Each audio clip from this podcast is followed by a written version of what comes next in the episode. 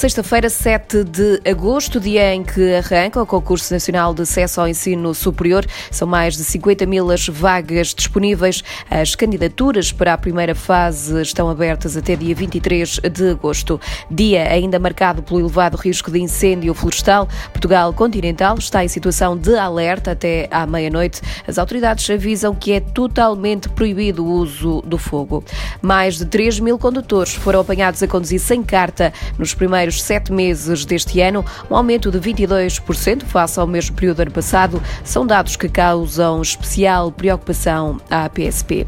No Líbano, subiu para 149 o número de mortos, na sequência das explosões em Beirute. Há ainda registro de cerca de 5 mil feridos e várias pessoas estão ainda desaparecidas.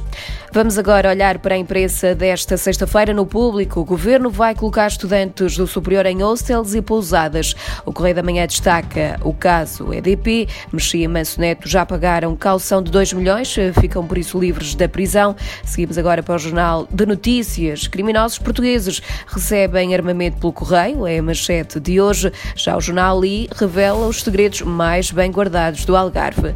No Jornal de Negócios, em destaque, CMVM acusa pés mal pelo aumento de capital de 2014. Quanto à imprensa desportiva, o jornal A Bola avança que o dinheiro da UEFA está penhorado, em causa a dívida reclamada por Mihailovic ao Sporting e ainda neste jornal referência a António Félix da Costa que acelera para o título de Fórmula E.